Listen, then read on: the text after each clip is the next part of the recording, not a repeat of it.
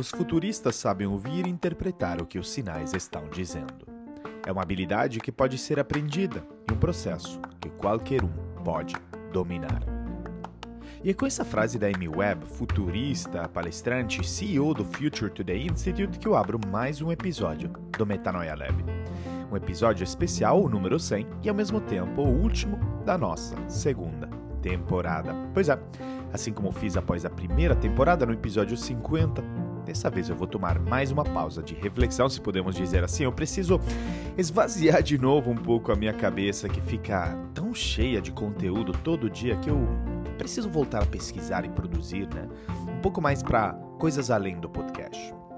Às vezes é tanto conteúdo que, de novo, eu fico imerso, quase como se minha vida tivesse só em torno desse podcast. Eu preciso de uma pequena pausa para refocar nas minhas prioridades, que quem me acompanha sabe ser minha carreira de palestrante fora do Brasil, é, a partir agora dos Estados Unidos, onde eu estou morando. Então, ainda não sei quanto tempo essa pausa vai ficar, mas eu espero voltar muito a breve. Amo vocês, Metanoia Lovers. Lembrando que aqui é o André Iorio, palestrante escritor sobre transformação digital, liderança e inovação. Eu já fui diretor do Tinder por 5 anos e Chief Digital Officer na L'Oréal e sou hoje professor de MBA na Fundação Dom Cabral. Hoje trabalho com mais de 100 empresas por ano em projetos de transformação de seu negócio e sua cultura e sou também autor do livro 6 competências para surfar na transformação digital e também o mais recente Metanoia Lab. E quero compartilhar uma novidade, que essa temporada é um oferecimento da Oi Soluções, da qual sou embaixador na área de tecnologia. A Oi Soluções é uma integradora de soluções digitais para grandes empresas, com um portfólio completo de segurança, cloud, colaboração, IoT, Big Data e Analytics, aplicações digitais e serviços gerenciados, ou seja, tem todo tipo de solução tecnológica que a sua empresa precisa e falando em segurança, nós todos sabemos que ela é fundamental, ainda mais hoje que muitos de nossos times trabalham de casa e nossos sistemas estão expostos a riscos e ataques. Aqui, a Oi Soluções tem um portfólio completo de soluções de segurança cibernética. Anti-DDoS, segurança de perímetro, VPN corporativa, DSN Security, Endpoint Security, WAF, CASB SaaS, autenticação multifator e análise de vulnerabilidade. Então, lembre-se sempre, Desafios inovadores pedem Oi Soluções. Mais detalhes no site oisoluções.com.br ou entre em contato com o consultor Oi Soluções. Ah, se quiser me acompanhar e interagir mais comigo é pelo site andreaiorio.com, pelo meu LinkedIn ou pelo Instagram, arroba metanoia, lab. Se estiver gostando do episódio, tire um print agora e poste em suas redes sociais me marcando. Lembrando que o Metanoia Lab é produzido e editado pelo Rodrigo Lima em parceria Podcast Lab. E falando sobre nossa protagonista de hoje, a Amy Webb é professora de previsão estratégica na Stern School of Business da New York University, NYU, e fundadora do Future Today Institute, uma empresa de consultoria estratégica que ajuda líderes e suas organizações a se prepararem para futuros complexos. E ó, se temos para frente futuros complexos. Ela aconselhou CEOs de algumas das maiores empresas do mundo, generais do exército e líderes de governo para se preparar para os futuros que virão e recebeu vários prêmios para seus livros, em particular para o The Big Nine, como os titãs da tecnologia e suas máquinas pensantes poderiam distorcer a humanidade, que foi de fato listada no prêmio do Financial Times e McKinsey Business Book of the Year. E por último, ela foi nomeada pela Forbes como uma das cinco mulheres que estão mudando o mundo. Olha, a responsa. Acho a Amy demais. Além de ser uma pessoa incrível, também possui um humor sensacional. Eu assisti ela no South by Southwest deste ano e foi incrível. Inclusive da palestra dela que eu extraí as frases deste episódio, começando com a primeira, onde a Amy Webb nos fala do futuro da inteligência artificial. Ouça só. All right, AI is starting to change how we communicate.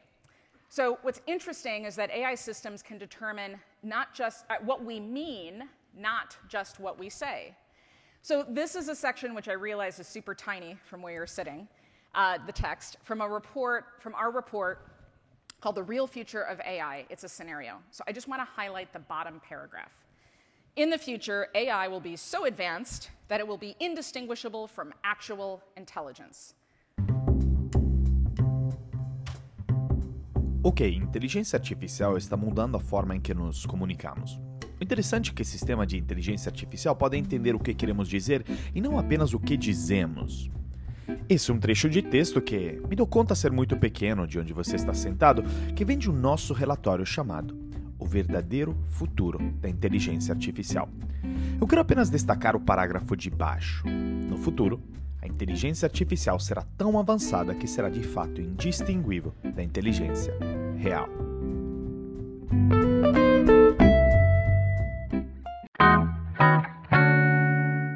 No meio dessa ansiedade generalizada de que automação e máquinas vão substituir empregos, a ideia de que esses avanços tecnológicos não estejam necessariamente nos levando a um futuro sem empregos é uma boa notícia. Ao mesmo tempo, muitos nos Estados Unidos já não estão conseguindo se adaptar e prosperar no mercado de trabalho que gera sim muitos empregos, mas pouca segurança econômica. É isso que os professores do MIT David Otter e David Mindel e a principal pesquisadora Elizabeth Reynolds escrevem em seu novo livro The Work of the Future, ou seja, o trabalho do futuro construindo melhores empregos em uma era de máquinas inteligentes. E o que eles dizem fundamentalmente sobre o impacto da inteligência artificial sobre o futuro do trabalho? Eles dizem que, para começar, vale a pena considerar a natureza da mudança tecnológica ao longo do tempo. Quando as pessoas pensam em novas tecnologias, muitas vezes pensam na lei de Moore, né, que, digamos, ela aponta a duplicação né, do poder de microprocessadores a cada dois anos, ou também a fenômenos como a surpreendente proliferação de smartphones e aplicativos eh, nas últimas décadas e suas profundas implicações sociais. Se tornou prática comum entre especialistas em tecnologia descrever essas mudanças como aceleração exponencial, mas com pouco consenso sobre os detalhes exatos dela. Mas quando pesquisadores observam padrões históricos, geralmente encontram longos períodos de meio que gestação antes dessas aparentes acelerações, geralmente três ou quatro décadas. Por exemplo, a produção de peças intercambiáveis permitiu a fabricação massiva de armas da Guerra Civil Americana, por exemplo, mas foi o culminar de quatro décadas de desenvolvimento e experimentação. Depois dessa guerra, mais quatro décadas se passariam antes que técnicas de fabricação amadurecessem para permitir as inovações da produção na linha de montagem. Olha só na aviação, os irmãos Wright voaram pela primeira vez em 1903, mas apesar da aplicação militar da Primeira Guerra Mundial, foi só na década dos 1930 que a aviação viu o início do transporte comercial lucrativo e mais algumas décadas antes da aviação amadurecer a, a ponto de pessoas comuns poderem voar com regularidade e segurança. Mais recentemente, as tecnologias básicas da internet começaram na década dos 60 e 70 e depois explodiram no mundo comercial em meados da década de 90. Mesmo assim, foi apenas na última década que a maioria das empresas realmente adotaram a computação em rede como uma transformação de seus negócios e processos.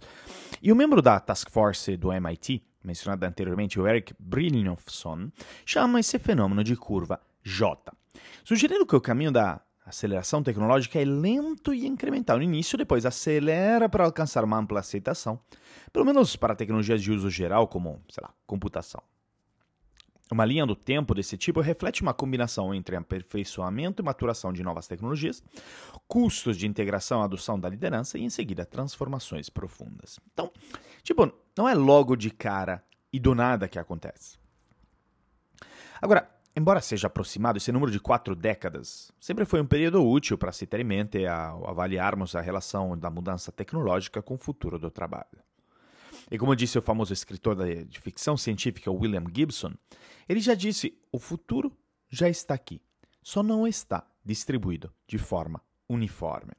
E a ideia do Gibson liga profundamente a lenta evolução da né, adoção em massa ao que vemos no mundo hoje. Em vez de simplesmente fazer previsões com seu inevitável viés e resultados ruins, podemos procurar lugares no mundo de hoje que estão é, liderando mudanças tecnológicas e extrapolar uma adoção mais ampla os estoques, né? Vamos supor, warehouse, armazéns, como a gente queira chamá-los, automatizados de hoje, provavelmente oferece uma boa visão do futuro, embora, assim, ainda leve muito tempo para adoção generalizada. O mesmo pode ser dito para linhas de fabricação mais automatizadas de hoje, produção avançada de peças de valor agregado. Carros autônomos já estão 15 anos em seu ciclo de desenvolvimento, mas nem ainda amadureceram, estão apenas começando a alcançar uma prototipagem inicial. Podemos analisar essas implantações iniciais em busca de pistas sobre sua provável adoção em escala. E a maioria dos sistemas de inteligência artificial ainda se enquadra na categoria de inteligência artificial especializada, ou seja, sistemas que podem resolver um número limitado de problemas específicos. Eles analisam grandes volumes de dados e extraem padrões feitos para ações. O Roos, né, o professor Roos, professor da MIT Sloan School, Thomas Malone, Robert Laubacher, do Center for Collective Intelligence, já escreveram. As soluções especializadas de inteligência artificial existem para uma ampla gama de problemas e podem fazer muito para melhorar a eficiência e produtividade do mundo do trabalho. Tais sistemas incluem o sistema Watson da IBM, que já derrotou jogadores eh, humanos no programa de TV americano Jeopardy, uh, e seus equivalentes na área de saúde, né? Eh, o Watson opera muito na área de saúde. Ou também o programa AlphaGo do Google, que também já superou jogadores humanos no jogo do Go. Todos os sistemas que usamos em seguros e assistência médica pertencem a essa classe de inteligência artificial restrita, embora variem em diferentes classes de aprendizado de máquina, visão computacional, processamento de linguagem natural ou outros. Outros sistemas em uso hoje também incluem sistemas mais tradicionais de inteligência artificial clássica, que representa e raciocina sobre o mundo com uma lógica meio formalizada. A inteligência artificial não é uma coisa única, mas sim uma variedade de inteligência né, artificiais diferentes. No plural, cada uma com características diferentes que não necessariamente replicam a inteligência humana. Sistemas especializados por inteligência artificial, né, por meio de sua dependência de dados gerados em grande parte dos humanos, são excelentes na produção de comportamentos que imitam o comportamento humano em tarefas bem conhecidas. Eles também incorporam preconceitos humanos, né? Eles ainda têm problemas com robustez, a capacidade de executar constantemente sob circunstâncias em mudança, né? incluindo aquele ruído introduzido intencionalmente nos dados, que é, digamos, um conceito que a gente explorou no episódio do Daniel Kahneman, né? do Metanoia Lab, e confiança. A crença humana de que uma tarefa atribuída será executada corretamente todas as vezes, mas não necessariamente. Por falta né? Por causa da falta de robustez, muitas redes neurais profundas funcionam na maior parte do tempo, o que não é aceitável em aplicações críticas. O problema da confiança é exacerbado pelo problema da explicabilidade, porque os sistemas de inteligência artificial especializados de hoje não são capazes de revelar aos humanos como eles tomam decisões. Então você vê, tudo isso é muito complexo. A capacidade de se adaptar a situações totalmente novas ainda é um enorme desafio para a inteligência artificial e a robótica, e uma das principais razões pelas quais as empresas continuam a depender de trabalhadores humanos para uma variedade de tarefas. Os humanos ainda se destacam na interação social, habilidades físicas imprevisíveis, bom senso e, é claro, inteligência geral. E do ponto de vista do trabalho, os sistemas especializados de inteligência artificial tendem a ser orientado a tarefas. Ou seja, executam conjuntos limitados de tarefa, mais do que o conjunto completo de atividades que constitui uma ocupação. Ainda assim, todas as ocupações têm alguma exposição. Por exemplo, a leitura de radiografias é uma parte fundamental do trabalho dos radiologistas, mas apenas uma das dezenas de tarefas que eles trabalham. A inteligência artificial, nesse caso, pode permitir que os médicos gastem mais tempo em outras tarefas, como realizar exames físicos ou desenvolver planos de tratamento personalizados.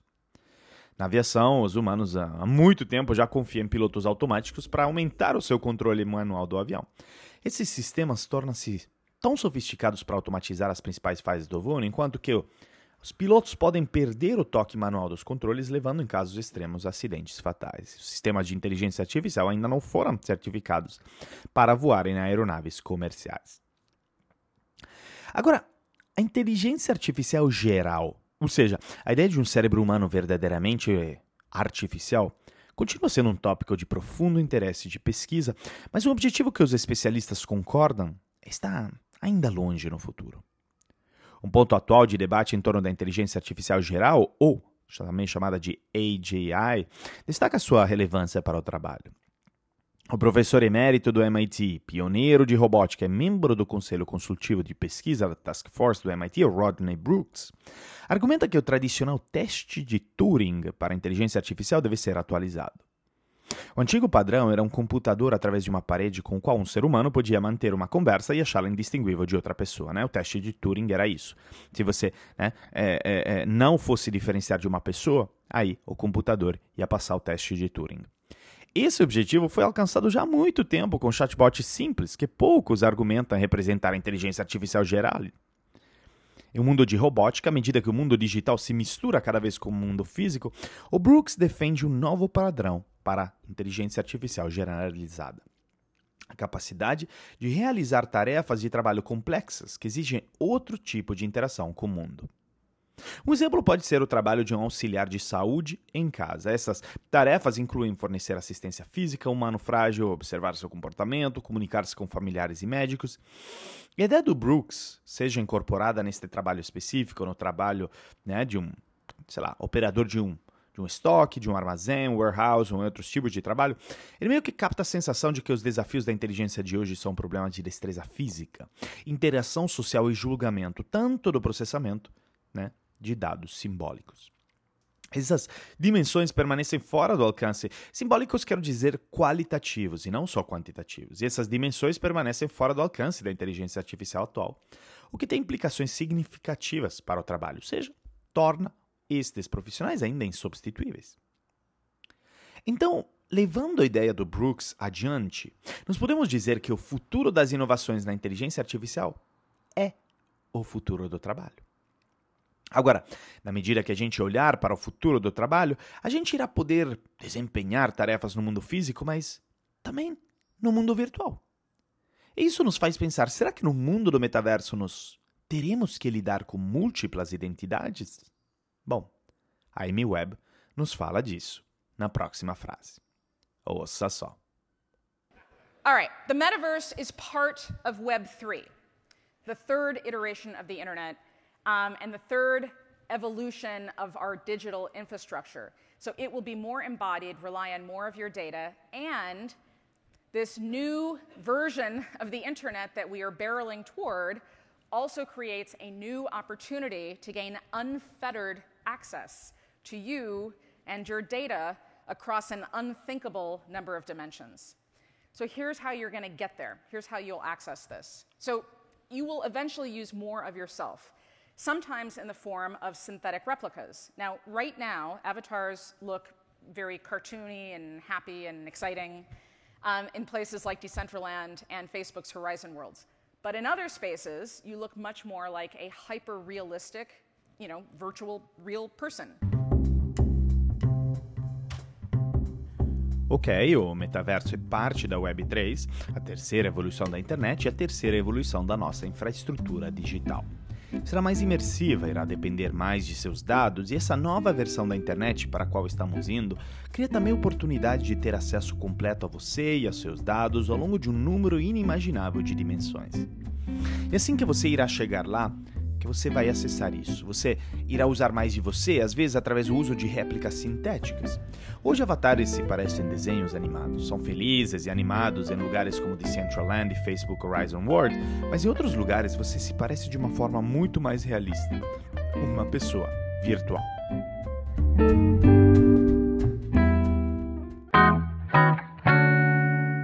No mundo real, convenhamos, a identidade é provavelmente o nosso ativo mais importante. É literalmente quem nós somos. E da mesma forma que identidade e autenticação desempenham um papel tão importante nos mundos físicos e digitais de hoje, o metaverso também irá exigir que as pessoas reivindiquem suas identidades. Aqui, porém, você deve estar se perguntando: identidades? Não seria identidade? Porque normalmente você pensa numa identidade única para você, certo? A verdade é que, de forma geral, o metaverso levanta muitas questões sobre o futuro das identidades digitais e a autenticidade online. Entre as mais urgentes tem como que indivíduos e empresas podem se representar de forma autêntica online eh, e o que a identidade digital significa nessa próxima interação da internet entre a linha onde o físico e digital é tão tênue. E como podem gerenciar suas múltiplas identidades em múltiplos metaversos que têm múltiplos propósitos? Bom, para podermos começar, nós temos que entender melhor o que é identidade digital, como ela está evoluindo à medida que o impulso do metaverso continua a crescer e o que você precisa saber como indivíduo ou organização. No mundo físico, a sua identidade reflete uma série de características. Desde onde você mora, onde você estudou, até a sua aparência, como você interage com o mundo.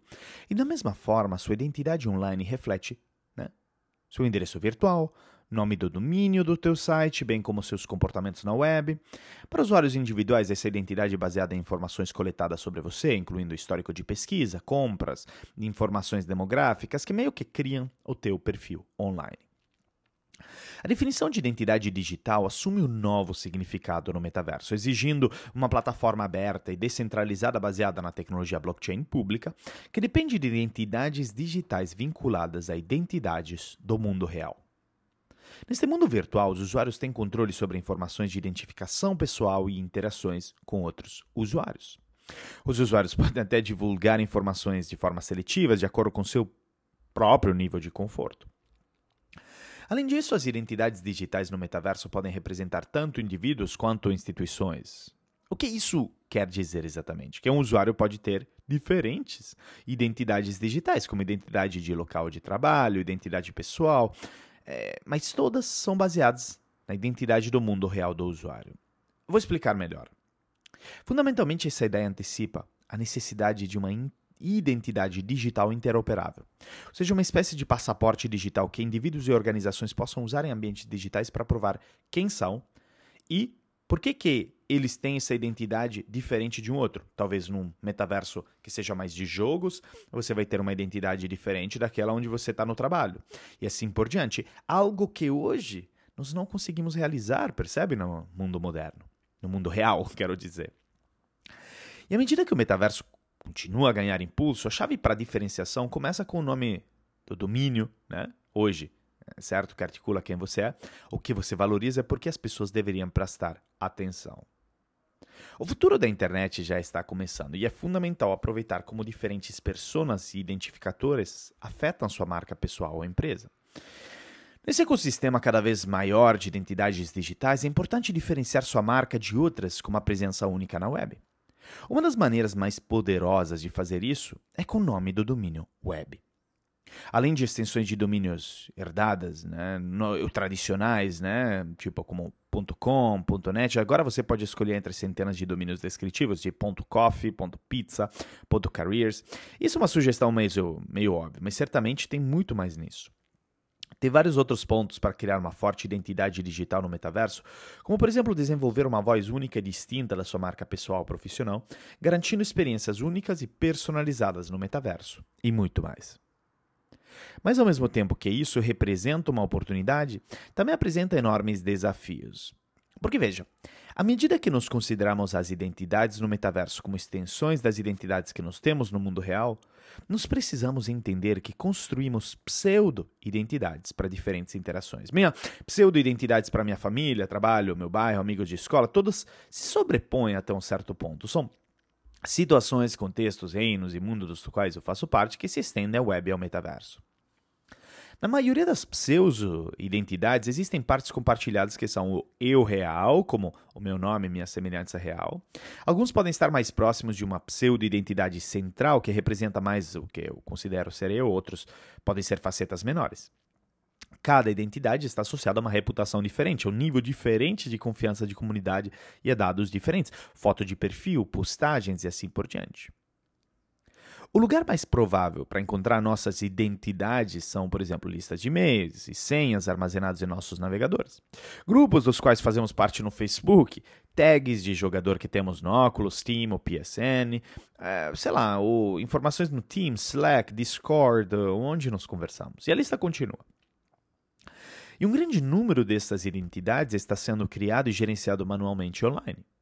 Em média, uma pessoa tem 1.75 endereços de e-mail e gerencia 90 contas online. Ele só ficará mais complexo e estranho com a adição do metaverso. Isso fundamentalmente pede que a gente contemple múltiplas identidades no metaverso. Se você não pensar nos requisitos das pessoas, suas identidades e no ciclo de vida dessas novas identidades, você criará serviços ou contratará de forma tal que não corresponde às expectativas de seus usuários em particular suas expectativas de privacidade. A identidade no metaverso é mais do que uma fantasia que você veste. Ela considerará todas as identidades, pseudo-identidades e identidades pseudo-anônimas que nos assumimos hoje, mas exibidas de uma forma que pode nos enganar. Não, nós não podemos esquecer que somos humanos vivenciando uma realidade que fala muitas facetas que temos dentro de nós. Pense bem, se eu quiser contratar um um influenciador do qual, porém, eu não sei quem é no futuro. Vamos supor um usuário do Twitter que faz uns memes muito engraçados, mas que ele faz isso sob um pseudônimo. Quem eu contrato é a pessoa física ou eu poderei no metaverso contratar a identidade digital no Twitter que essa pessoa tem? É esse segundo cenário. E isso traz implicações gigantescas. Se nos, todos não agirmos, será criada uma verdadeira distopia que impede as pessoas de serem quem realmente são. À medida que você cresce e muda, ficará sobrecarregado por quem você poderá ter sido em algum momento ou por quem alguma corporação supôs que você fosse. Você pode fazer melhor construindo sistemas e metaversos que abracem suas múltiplas identidades que as pessoas têm na vida real. Se você perder sua identidade no seu metaverso, você se perde de verdade. Agora, uma perguntas e reflexões finais sobre, por exemplo, alguma das implicações jurídicas que tem sobre essas múltiplas identidades que teremos no metaverso. Pensemos em audiências ou arbitrado. Devemos esperar, né, sei lá, sistema jurídico mesmo, audiência. Devemos esperar um alinhamento de identidades digitais e reais? Pense bem, quem você julga se aquela pessoa, né, aquele avatar do Twitter fez um post racista? Como que você julga? Era pessoa física ou você julga a identidade digital dessa pessoa? Porque no mundo futuro, onde mais e mais uh, audiências, arbitrados, procedimentos jurídicos serão realizados online, nós esperamos que os participantes usem seus nomes e afiliações reais, seja legais? Será? Ou esperaremos e exigiríamos que os avatares das pessoas usem pelo menos algumas das características de seu eu físico, como sexo, cor da pele e idade? E vamos traçar a linha de aparecer como um robô gigante amigável numa audiência formal ou uma conferência online? E se o fizermos, o que isso diz sobre nossos preconceitos implícitos em relação à maneira como as pessoas se parecem, sonham e agem? Essas são todas reflexões fundamentais que devemos fazer cada vez mais no mundo de múltiplas identidades, no metaverso. Quero encerrar esse último episódio da segunda temporada do Metanoia Lab, um episódio especial, com uma frase da Amy Webb que fala: Futurismo não é sobre prever o futuro, não é sobre fazer predições, mas é sobre preparação, é sobre tomar melhores decisões sobre o presente. E eu escolhi essa frase para fechar este episódio porque a primeira impressão que cada um de você pode ter né, sobre esse podcast que ele tenha sido sobre previsões, sobre prever as próximas tendências tecnológicas, sobre prever as próximas mudanças no mercado de trabalho, sobre prever os modelos de negócio que irão mudar seu mercado, sobre prever quais são os leques de competência e habilidades dos líderes e profissionais do mundo no futuro, mas na verdade não é nada disso. Esse podcast e eu nunca teríamos a arrogância de dizer que o objetivo é prever. Igual tivesse uma bola de cristal que outros nem têm, mas que pelo contrário muitas vezes dizem que tem. Não. Esse podcast é sobre preparação. É sobre como podemos desenvolver novas competências profissionais que possam nos ajudar a prepararmos para os infinitos cenários que poderão vir e dos quais temos pouquíssima visibilidade. Para mim, esse é o que mais deveríamos focar. Desenvolver um novo leque de competências e habilidades que nos permita responder às novas características que o mundo dos negócios, digital e hoje a terceira onda da internet tem de diferente no mundo analógico. Reflita nisso como dever de casa e me conte. Qualquer ideia, dúvida, comentário ou até mesmo reclamação, é só entrar em contato comigo pelo site andreaiorio.com.br, pelo Instagram arroba metanoia_lab ou por meu LinkedIn ou Instagram. Lembrando que este episódio é um oferecimento da Oi Soluções, a integradora de soluções digitais para sua empresa. Lembre-se sempre, desafios inovadores pedem Oi Soluções. Entre em contato com o consultor Oi Soluções e saiba como o portfólio de segurança, cloud, colaboração, IoT, Big Data e Analytics, aplicações digitais e serviços gerenciados podem transformar o seu negócio. Mais informações no site oisoluções.com.br. Muito obrigado e se você gostou desse episódio, tira um print me marca no Instagram ou no LinkedIn. Vai ser o máximo saber o que você achou. Muito obrigado e até o próximo episódio do Metanoia Lab.